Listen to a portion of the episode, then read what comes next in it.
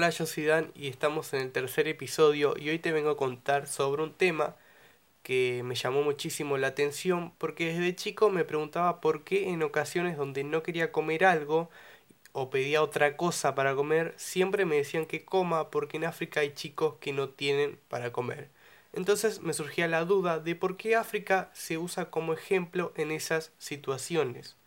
Sabemos que siempre cuando hablamos de pobreza o de hambre podemos pensar en muchos países, pero la realidad es que los países africanos ocupan los primeros puestos en esto, ya que la mayor parte del continente africano se encuentra en estado de precariedad y pobreza extrema, teniendo los 10 primeros países más pobres del mundo. Y la pregunta acá es a qué se debe esta pobreza tan concentrada en este continente. Para entender mejor esto tenemos que saber que actualmente África es el escenario de 25 guerras y conflictos activos de los que apenas escuchamos hablar en los medios de comunicación. El daño causado por la violencia se suma a un problema añadido, que es la larga duración de estos conflictos que nunca terminan o resurgen tras un breve periodo de paz. Entre los países más castigados puedo dar como ejemplo Sudán del Sur, que es el país más joven del mundo ya que se independizó en el 2011 y lleva inmerso en guerras y conflictos con cortos periodos de paz. Ante esta situación los recursos en el país se agotan y millones de personas tienen que huir a otros países y los precios de los bienes se multiplican y se alejan de las posibilidades adquisitivas de una población que lo ha perdido todo. Los residentes en el pueblo sudanés han quedado lisiados como consecuencia de conflictos por ganado, que es la principal riqueza en la región. A principios de 2009, las luchas entre diferentes grupos étnicos dejaron centenares de muertos, entre ellos mujeres y niños, durante ataques deliberados contra la población. Este tipo de conflicto se ha vuelto frecuente en el último año y por eso la respuesta sobre por qué el sur de Sudán es tan pobre es sencilla a simple vista. La guerra causó todos estos estragos. Otro punto que no debemos olvidar es el clima de este continente que es un factor clave. La climatología del continente es otra de las razones de la pobreza extrema en África. Este continente posee nueve desiertos, entre ellos algunos de los más grandes del mundo. La desertificación de zonas próximas como el lago Chad, que se, ha que se ha reducido drásticamente a lo largo de los años, y fuertes sequías contrapuestas a lluvias torrenciales contribuyen a disminuir los recursos del continente.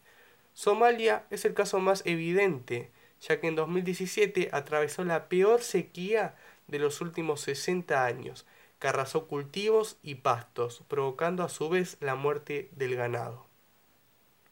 Y para meternos un poco, un poco en el contexto histórico de África, eh, lo más claro es que fue un territorio colonizado y esclavizado, porque a lo largo de la historia África ha sido un territorio colonizado por distintos pueblos de otros lugares del planeta. En el siglo VI, por ejemplo, eh, al norte de África llegaron pueblos árabes y permanecieron en los países de la costa mediterránea. Más adelante, las principales potencias europeas repartieron casi todos los países del continente en el siglo XVII. Algo sintomático al día de hoy es el hecho de que en todos los países de África se hablan lenguas no autóctonas, como el inglés, el francés, el español, el portugués o el holandés en Sudáfrica. Durante esta época colonial, la región fue utilizada únicamente como una reserva de mano de obra y materias primas.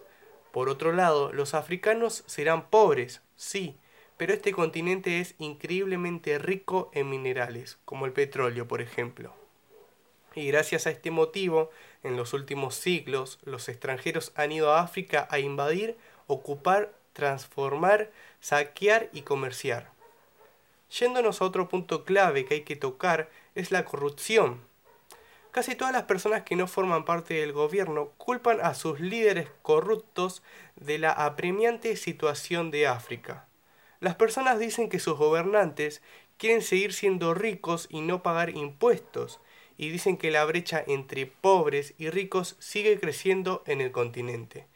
Incluso la expresidenta de Liberia, eh, luego de terminar su mandato, admitió que quizás debió despedir a todo el gobierno cuando llegó al poder debido a toda la corrupción que vio. Y cerrando este tema de la pobreza en África, eh, hay una pregunta que es si esto es un círculo vicioso, porque suele decirse que la pobreza genera pobreza y que la escasez de recursos puede convertirse en un círculo vicioso.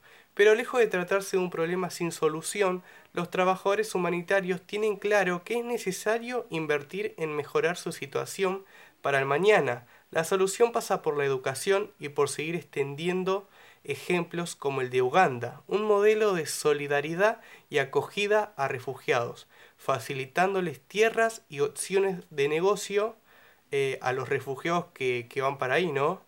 Para que se conviertan en parte del tejido productivo y puedan ser autosuficientes. África cuenta con muchos recursos naturales y a pesar de esto es el continente con mayor índice de pobreza de todo el mundo. Los conflictos armados y la falta de acceso al agua potable hace que miles de personas en países como Somalia y Uganda estén en peligro permanente de contagio de cólera por beber agua contaminada de pozos o de charcos.